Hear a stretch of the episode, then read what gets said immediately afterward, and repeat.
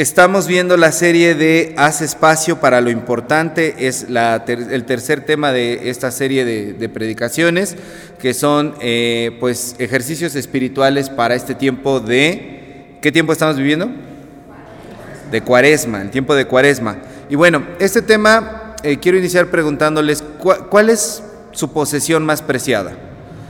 ¿Cuál es la posesión más preciada que ustedes tienen? El objeto más preciado que ustedes tienen para que no me salgan con a mí la vida, y así muy románticos, muy poéticos. No, el objeto, la posesión más preciada que tienen. ¿Mande? Sus máquinas, dice el hermano. ¿Quién más? Sus no, pero objeto. Los humanos no son un objeto. Este, su casa, su casa. Su bicicleta. ¿Ok? ¿Quién más? Su taller ya decía yo, ¿cómo que? A ver, estaban diciendo cosas muy acá, muy bajitas. a ver, ¿quién más? No, pero objeto, objeto, objeto. Un objeto, su trabajo no es un objeto, un objeto es el atril, el micrófono, este teléfono, estas hojas, el objeto más preciado que ustedes tienen. Su celular, dice la hermana Madaí. Muy bien. Ok. Ajá. La, Biblia, dice la hermana ya. Bueno, siempre, nunca falta la hermana cristiana. Está bien. bueno, miren, cuando, cuando hablamos de estas cuestiones de los objetos, ahorita ustedes se vieron muy discretos, la verdad, porque no creo que sea lo más este, valioso que tengan, ¿no? Este, pero cuando hablamos de todas estas situaciones, podría ser desde una casa, desde un negocio, podría ser eh, las máquinas que le sirven para poder tener ese negocio, un auto, podría ser muchas cosas, ¿no? Un terreno, ¿no? Que podamos eh, tener nosotros este, como el objeto más preciado.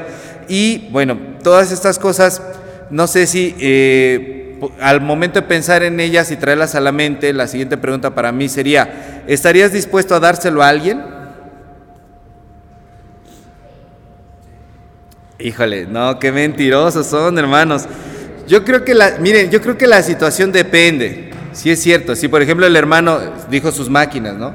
Su trabajo depende de las máquinas y yo le digo, hermano, se lo tiene que dar a alguien. Entonces la situación en ese momento, si se queda sin trabajo, no es tan fácil, ¿no? A lo mejor el teléfono, pues la hermana Madaí se puede comprar 80 más de esos, ¿no? o la bicicleta, ya la hermana Alicia le dice al hermano Víctor, pues que ayúdame a estrenar una bicicleta nueva, ¿no? Pero hay objetos que son valiosos, que son preciados, que depende de la situación que nosotros vamos a decir si estamos dispuestos realmente o no a dárselos a otra persona. Esta situación eh, depende porque en nuestra cabeza inmediatamente comienza la negociación.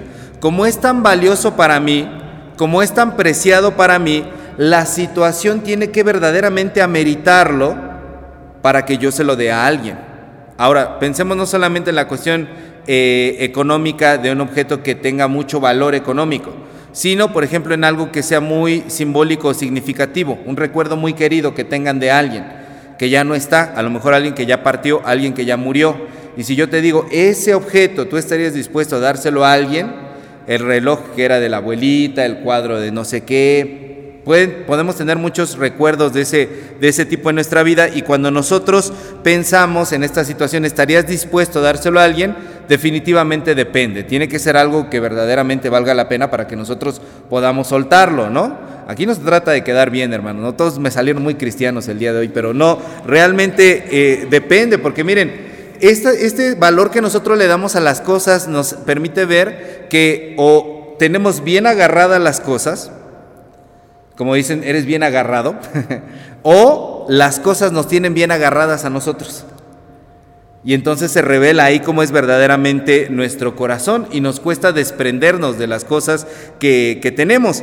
Eh, porque a veces solamente decimos las cosas son cosas, lo material es solamente material, ¿no? Cuando a alguien lo asaltan. Dicen, no, pues gracias a Dios nada más fue lo material. Pero en el fondo, esa, esa frase es una frase para hacerse el fuerte, hermanos, porque en el fondo duele.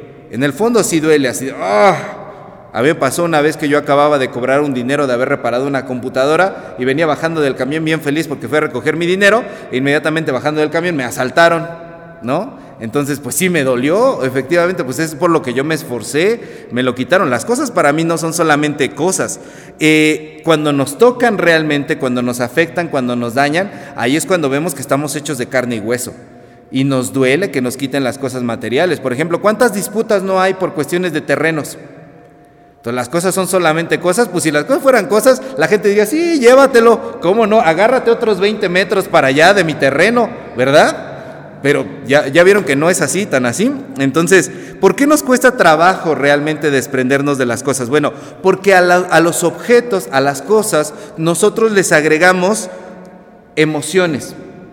Los objetos y las cosas están conectados con nuestros sentimientos, están conectados con eh, nuestras maneras de entender la vida, con nuestras experiencias, con nuestros recuerdos, con el trabajo que nos costó poder obtener eso que tenemos ahora el día de hoy, ¿no? Y entonces estas situaciones, cuando viene algo que nos afecta y nos quiere quitar lo que poseemos, lo que tenemos, se revelan cuáles son nuestras verdaderas prioridades porque entonces no están tocando solamente cosas u objetos o terrenos, están tocándonos a nosotros mismos, a nuestros sentimientos, a nuestras emociones, a nuestros recuerdos, están tocando parte de nosotros. Entonces si se lo llevan, nos están llevando también a nosotros y por eso saltamos y nos ponemos al brinco y peleamos y reclamamos y nos duele y, lloramos, porque es algo que verdaderamente nos está eh, afectando. Las cosas pueden llegar a ser extensiones de nosotros mismos. Ahorita la hermana dijo sus, manos, ¿no?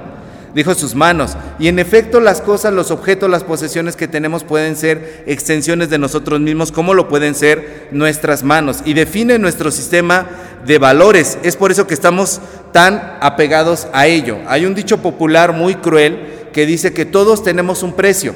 ¿Lo han oído? Dice, todos tenemos un precio. Y alguien dice, yo no.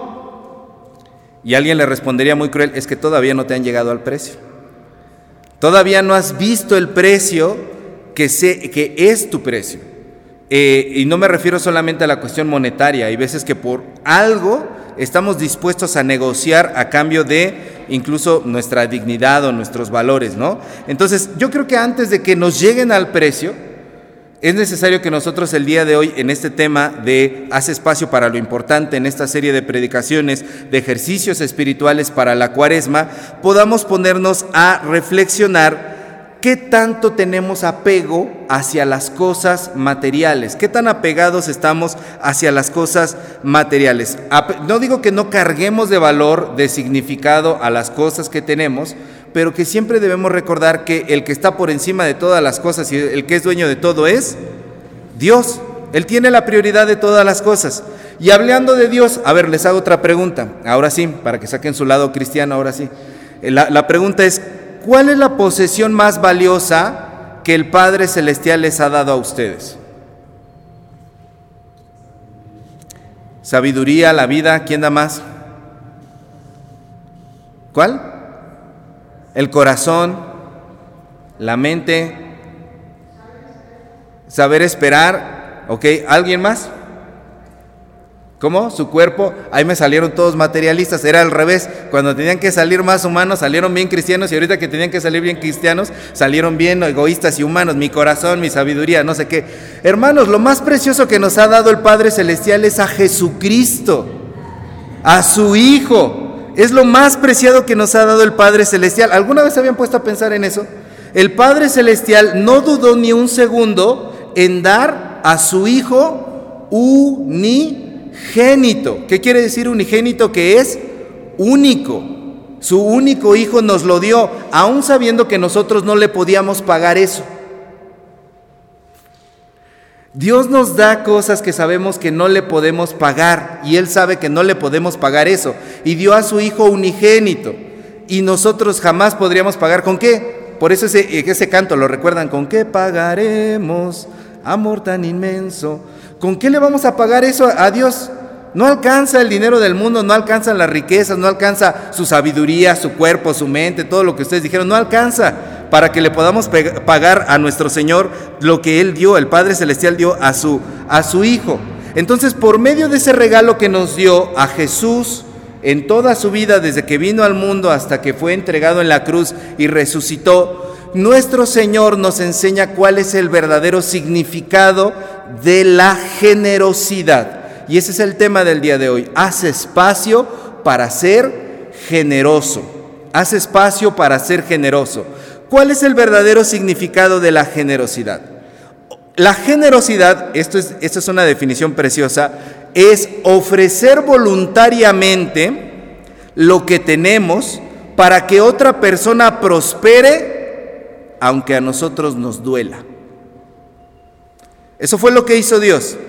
Porque a Dios le dolió, al Padre Celestial le dolió ver a su Hijo en la cruz. Yo si hubiera sido Dios, yo digo, no, yo que les voy a andar dando a mi hijo. Dicen algunos memes en internet, me hubiera quedado con los dinosaurios. Estos humanos, ¿qué? No valen la pena, son rebeldes, son de veras muy bárbaros. ¿Cómo voy a dar a mi hijo por estos malagradecidos que al día, del día de mañana van a decir que ni existo?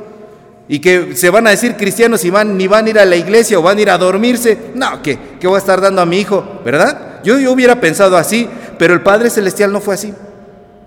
El Padre Celestial dijo, yo les doy a mi hijo. Entonces la generosidad es darle a otro para que ese otro pueda prosperar, aunque a nosotros nos llegue a costar, nos llegue a doler. Eh, entonces la generosidad, hermanos, no es nada más un acto voluntario. La generosidad es un mandamiento, porque Dios nos ha mandado a dar nosotros también a los demás. Entonces la generosidad no es de si quieres o no quieres porque vemos muchos cristianos así, este, vas a dar, no, yo no quiero, yo al Señor toda mi alabanza, ¿no? Todo eh, estaré allí en el templo, ah, es más, hasta la ofrenda la voy a dar, pero darle a otro, ni viene al templo, ¿cómo le voy a dar? La generosidad no es un acto voluntario, la generosidad es un mandamiento y además, como cuesta trabajo, la generosidad es una disciplina espiritual. La generosidad es un ejercicio espiritual. Eso quiere decir que se puede desarrollar, se ejercita, se puede hacer crecer la generosidad. Si hoy en día tú eres, como dice mi mamá, eres de codintios, eres de los codintios, el día de mañana si tú empiezas a ejercitar la generosidad, puedes llegar a ser cada vez más generoso. Lastimosamente muchas veces dentro de las iglesias yo he visto que la gente confunde la generosidad con hacer limpieza de garage. Yo he estado en varios proyectos en donde se dice, se va a recaudar ropa, se va a recaudar zapatos. ¿Y qué es lo que hace la gente? Agarra y te avienta su basura. Y todavía te dicen, está bueno, con una pegadita. Ahí le falta un cacho al zapato, pero todavía sirve. Si lo arreglan, si le meten mano ahí puede, puede servir. Y lastimosamente yo me topé con eso en 2017, por ejemplo. Yo hice un proyecto para poder llevar. Vieron que eh, fue el terremoto en 2017 y hubo mucha gente de la sociedad civil que se organizó para llevar cosas directamente, porque había mucha desconfianza hacia el gobierno. Entonces los ciudadanos se organizaron para llevar directamente hasta el lugar de la necesidad. Bueno, yo tuve un grupito de amigos con el que nos organizamos para hacer una colecta en el barrio para poder llevar. Llevamos dos camionetas grandotas allá a Morelos en la zona más afectada del, este, del terremoto. Y cuando empezamos a escoger lo que la gente nos llevó, que estábamos pidiendo medicinas, víveres, que estábamos pidiendo ropa, víveres caducados, medicina que ya no servía o que nada más venían las envolturas, ropa que tenía pipí de ratón o suciedad de ratón, que estaba roto, que era real, que llevaba días que se veía que estaba abajo del ropero y estaba así. Y eso no fue en la calle, hermanos, eso fue en la iglesia. Y lo he visto repetido en muchos otros proyectos que se, se hacen a veces dentro de las iglesias. Confundimos la generosidad con dar lo que nos sobra y lo peor con dar a veces nuestra basura. A mí, por ejemplo, cuando iba a la cárcel, a la cárcel de menores, decían los hermanos, tómate, llévate mis aposentos altos, los aposentos altos ya despastados de 1830 y no sé qué, que ya no eran ni del año, ¿no? Oye hermano, vas a dar algo, esfuérzate, cómprate unos, no muchos, cómprate unos dos aposentos y mándalos. ¿Por qué mandas tu basura? Nada más porque ya no sabes dónde meterla, ¿no? No sabes dónde dejar esos aposentos altos. Y muchas veces las iglesias llegaban así, les trajimos material de lectura, muchachos, y a mí me daba vergüenza. Yo administraba esas cosas y yo sí los echaba a la basura. No, no le vamos a dar eso a la gente. Eso no es generosidad. Eso es deshacerse de lo que uno no le sirve. Y la generosidad significa dar algo que a uno le cuesta. Algo que verdaderamente es valioso, que está en buenas condiciones, que es óptimo, que si no está nuevo, está en perfectas condiciones para poder utilizarse. Y aquí, cuando hablo de eso de generosidad, quizá haya muchos en la cabeza que se estén dibujando el signo de interrogación y digan, pero yo cómo voy a dar si yo no tengo mucho dinero? ¿Dinero? ¿Quién ha hablado de dinero? Yo no dije dinero, pero a veces luego, luego empezamos a sufrir por ahí, ¿no? Pero si yo no tengo muchos recursos económicos, no, la generosidad es simple y sencillamente dar algo valioso. Si para ti lo más valioso que hay es el dinero, déjame decirte que no tienes nada valioso. Dicen que los ricos son tan pobres que lo único que tienen es su dinero, porque no tienen otra cosa. Y hay muchas cosas que son valiosas que podemos dar. Si no tienes para dar económicamente, financieramente, hay tantas cosas que el Señor nos ha dado. Aprender a ser generosos es reconocer que Dios puede hacer a través de nosotros lo que Él quiera porque Dios nos ha dado muchos dones y muchas capacidades a nosotros. En primer lugar, Dios nos dio tiempo, nos dio vida. Y si tú puedes ofrendar tu vida, dar tu vida, donar tu vida, donar tu tiempo para otra persona, eso es valiosísimo, porque el tiempo jamás regresa. El dinero, como dicen, va y viene en una transacción, ¿no? A algunos les va más que les, que les venga, ¿verdad? Se les va más el dinero de las manos. Pero el tiempo no regresa y si tú puedes donar tiempo para alguien, eso es muy importante. Si puedes hacerle una visita, una llamada, un mensaje, una charla, simplemente brindarle tu oído para escucharlo sin juzgarlo. Porque muchas veces las personas andan buscando con quién platicar y dicen, yo necesito un consejo. Eso es falso. La gente dice así porque estamos acostumbrados a decir así, pero lo que la gente necesita no es un consejo. Lo que la gente necesita es que lo escuchen y ya. Porque la gente sabe lo que tiene que hacer, pero necesita un lugar en donde poder desahogarse. Y a lo mejor dentro de su núcleo familiar no es posible hacerlo, porque si empieza a desahogarse dentro del núcleo familiar, ¿qué va a pasar? pleitos, problemas, lo van a malentender. Oye, ¿tú por qué estás diciendo esas cosas? Necesita alguien que lo mire sin prejuicios. Necesita alguien que lo mire sin criticar, que lo escuche sin criticar. Entonces muchas veces nos detenemos de dar este oído, de dar este tiempo, porque decimos, no, pues yo qué voy a saber, yo todavía no estoy preparado espiritualmente, yo no puedo darle un consejo. Qué bueno que no puedas darle un consejo, si no puedes darle un consejo, mejor mira, calladito, te ves más bonito. Tú simple y sencillamente escucha. Y lo siguiente que un cristiano puede dar, además de su tiempo y de su oído y de su vida, es su oración. Dale una oración a las personas. He conocido muy pocas personas que te dicen que no cuando les ofreces una oración. Si ustedes han conocido una, por favor díganmela para agregarla a mi lista, porque es muy chiquita. Las personas casi siempre dicen que sí cuando les ofreces una oración. Puedes dar una oración, puedes dar tu tiempo y tus fuerzas a una causa. Hay tantas causas, hermanos. Y hay tantas maneras de apoyar. Hay tantas causas de niños con cáncer, personas desaparecidas, feminicidios, albergues, huérfanos. Hay infinidad de causas. Lamentablemente vivimos en un país tercermundista en donde las causas, miren, sobran. Y hay formas de ayudar hasta en comparte un video, comparte una foto, da una pequeña donación, junta tus taparroscas. Formas de ayudar hay muchísimas y como cristianos deberíamos estar involucrados en muchas de esas causas. Se puede donar los dones y talentos que ustedes tengan. ¿Cuál es su don? ¿Cuál es su talento? ¿Para qué son buenos? ¿Qué son buenos? Para dormir. No, a ver, algo que puedan hacer, que puedan realizar despiertos. para echar problemas, para contar chismes. no, algo, algo que puedan hacer productivo. ¿Para qué son buenos? Ese es su don, ese es su talento. Son, porque a veces la gente dice, yo no tengo ningún don, yo no tengo ningún talento. Eres bueno para algo, eres bueno para algo. Y eso que Dios puso en tus manos para poder hacer, para lo que tú eres bueno, lo puedes donar. ¿Cómo? Le puedes enseñar a alguien.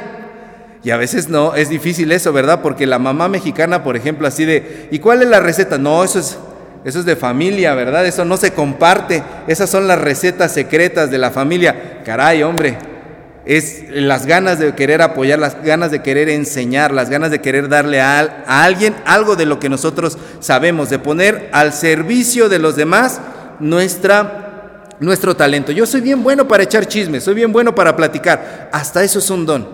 Te queremos de ujiera ya, en la entrada, dando recepción a las personas nuevas, dándole la bienvenida, haciéndole la plática, ¿no? Porque ahí ya resulta que somos muy buenos para echar el cotorreo, el chismarajo, la plática y cuando viene alguien nuevo, nos hacemos que no lo conocemos. Ay, ¿dónde quedó todo ese don? ¿Dónde quedó ese talento?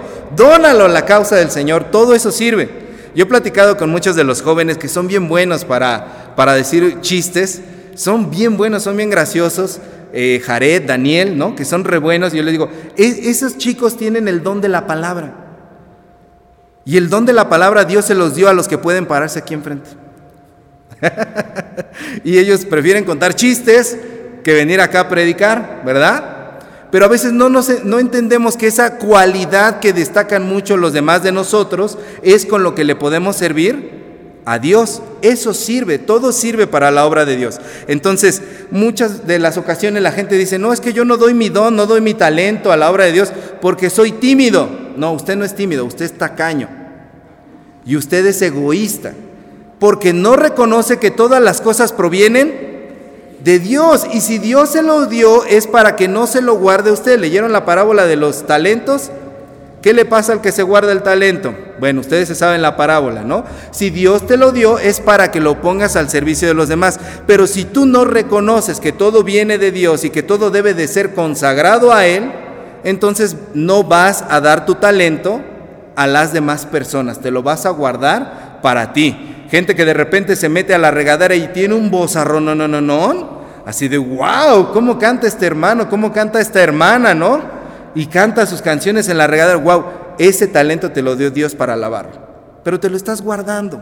Estás siendo tacaño, estás siendo egoísta, no estás reconociendo que todo proviene de parte de Dios. Y por supuesto, llegando al final de esta lista se puede dar económicamente, ¿no? Dejamos el dinero al final. Económico también se puede dar en especie, se puede dar comida, se puede dar despensa, se puede dar ropa, se puede dar zapatos, algún apoyo para una necesidad específica. Incluso, miren, me voy a meter un balazo en el pie. El diezmo se puede dar así. Si usted dice, yo no le quiero dar el diezmo allá a la iglesia porque soy rebelde y bla, bla, bla, y no, y no sigo a los demás, y soy rebelde porque no sigo a los demás, usted puede dar su diezmo a una buena causa. Si usted no quiere que entre a las arcas de la iglesia, ok, pero délo a quien lo necesite. Y el diezmo íntegro, el diezmo, el 10%. ¿Cuánto es el 10%? Usted sabe cuánto es el 10%, no nos hagamos. El 10%, déselo a una buena causa, a una persona que lo necesite, a una fundación, a la Sociedad Bíblica de Traductores Indígenas. Delo, pero apoye, apoye con su dinero. Entonces, practicar este hábito de la generosidad hace que nosotros recordemos que el que tiene el control de todas las cosas es Dios. Y entonces nosotros comenzamos a conocer al que tiene el control de todas las cosas y Él nos ayuda a poder satisfacer nuestras necesidades. Cuando honramos a Dios siendo nosotros generosos, nos estamos acercando más a Dios. Cuando tú eres generoso, te acercas más a Dios. Yo quiero acercarme más a Dios. No te necesito aquí toda la semana. Dios nos necesita ya siendo más generosos. Y la generosidad solamente puede venir de un corazón que sabe ser agradecido con Dios y que sabe ser confiado en que Dios le está dando. ¿Qué quiere decir confiado? Que no está aquí tronándose los dedos, contándose los pesos y decir, ¿cómo le voy a hacer el día de mañana? Confía Hermanos, yo sé que no vivimos la mejor situación económica. Yo sé que la situación laboral en México, en nuestro país, en nuestro estado de México es difícil. No estoy hablando desde la fantasía. Sé que es difícil nuestra realidad mexicana, pero un corazón que sabe ser confiado en Dios tiene esa posibilidad de descansar y no estarse abrumando en esas situaciones. Y miren, encontré este dicho que es precioso. Dice, cuando le confías a Dios lo que tú tienes, él comienza a confiarte más a ti. Cuando le confías a Dios lo que tú tienes, Él te comienza a confiar más a ti. Mientras más eres generoso, Dios más te da. Dios más te da. ¿Por qué? Esto no es algo que yo me inventé o una fantasía que decimos los pastores para que echen la ofrenda para acá. Esto es algo que dice la Biblia. Por favor, vamos a ver Proverbios 19, 17. Quiero que me lo lean fuerte y claro. Proverbios 19, 17. Ajá. Cuando lo tengan lo pueden leer todos juntos. ¿Qué dice?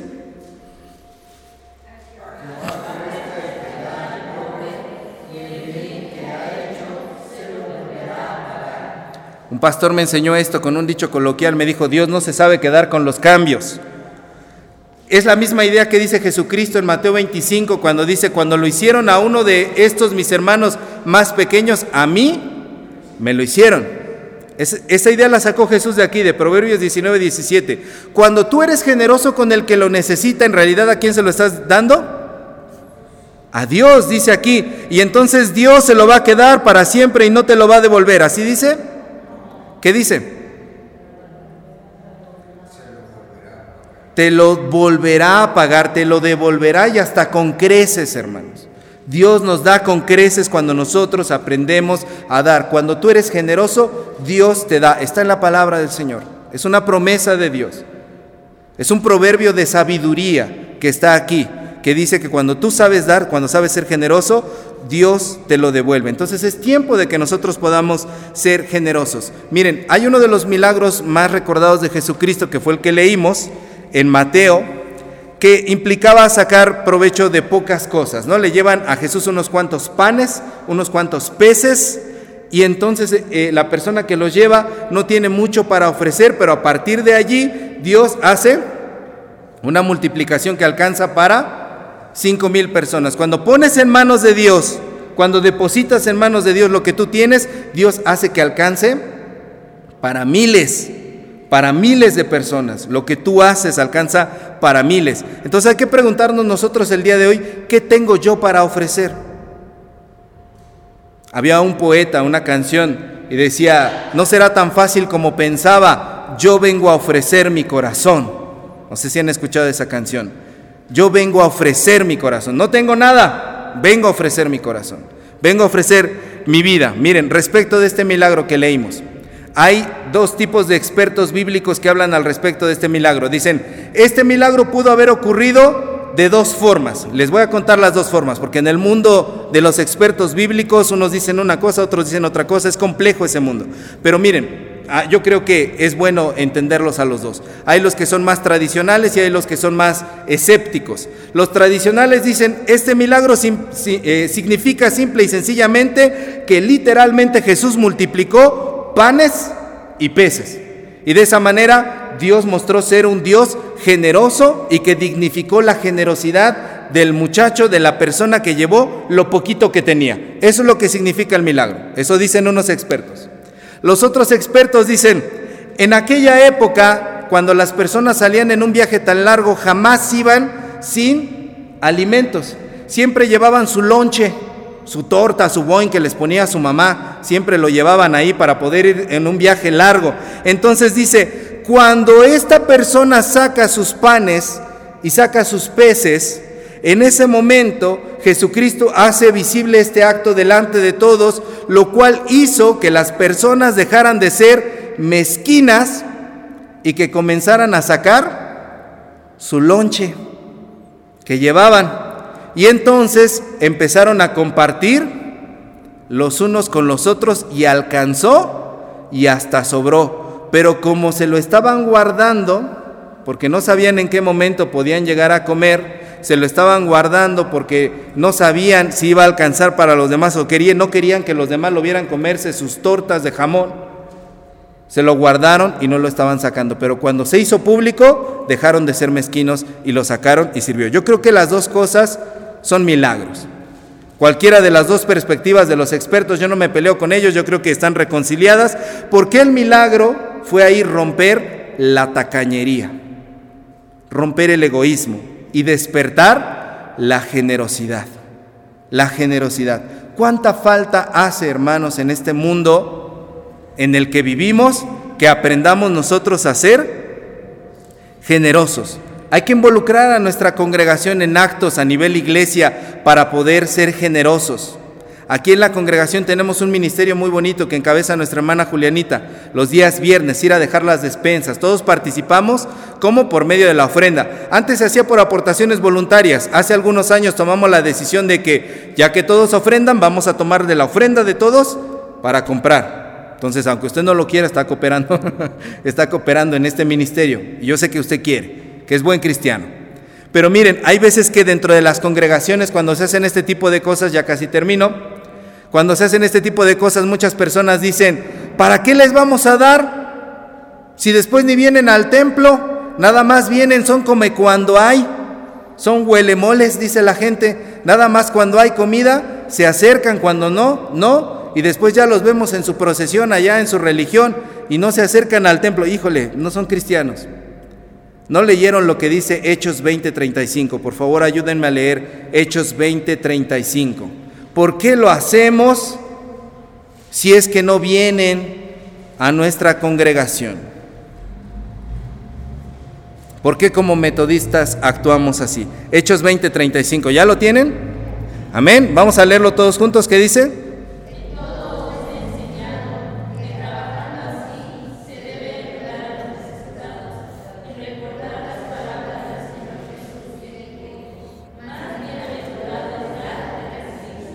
Más bienaventurado es dar que recibir. ¿Quién lo dijo? Jesús, son palabras de Jesús. ¿Por qué lo hacemos? Porque es más bienaventurado dar que recibir. Y miren, la iglesia tiene que aprender a dar. Tiene que aprender a dar porque a veces damos, pero con interés. Damos, pero vamos a dar porque vamos a evangelizar. Es decir, estamos pensando en que nos lo paguen después. ¿Cómo? Congregándose aquí, viniendo aquí, acercándose aquí, siendo prosélitos de esta, de esta denominación. No vamos a dar si no predicamos, no vamos a dar si no aceptan el mensaje, no vamos a dar. Siempre tenemos un afán de reclutamiento. Y yo no estoy diciendo que no prediquemos la palabra del Señor, pero lo que estoy diciendo es que cuando nosotros damos siempre con un interés, con la mano por detrás de que lo queremos, los queremos traer para aquí, eso es dar de forma mezquina. Hay que dar simple y sencillamente porque es bendición porque más bienaventurado es dar que recibir. Eso es lo que nos enseñó nuestro Señor Jesucristo. ¿Ustedes creen que el Señor Jesucristo no sabía que lo seguían por los milagros? ¿Ustedes creen que el Señor Jesucristo no sabía que lo seguían porque les daba de comer? ¿Ustedes creen que el Señor Jesucristo no sabía que lo seguían por todas esas cosas que hacía y no precisamente por el mensaje? Por supuesto, pero Jesús nunca detuvo su mano, siempre dio. Por lo tanto, la iglesia también tiene que ser así. Debemos dar sin tener en mente recuperarlo. Así como el Padre Celestial sabía que nosotros no le podíamos pagar la preciosa vida de su Hijo Jesucristo. Entonces, hermanos, hermanas, el tema del día de hoy, haz espacio para ser generoso. La generosidad es una disciplina espiritual. Todavía hay cuaresma, todavía hay tiempo de cuaresma. Practique la generosidad de alguna forma, ejercítese en la generosidad para que deje de ser de codintios y empiece a ser un verdadero hijo de Dios, un verdadero cristiano. Amén. Pónganse de pie, hermanos, vamos a orar. Amado Padre, gracias Señor por mostrarnos, Padre, tu palabra, por hablarnos, por darnos a tu Hijo, por darnos tu palabra, por darnos la vida, por darnos los oídos, por darnos la comprensión, Señor. Tú nos lo has dado todo. Eres un Dios que da a manos llenas, incluso cuando nosotros no lo merecemos. Enséñanos a ser más como tú. En el nombre de Jesús. Amén.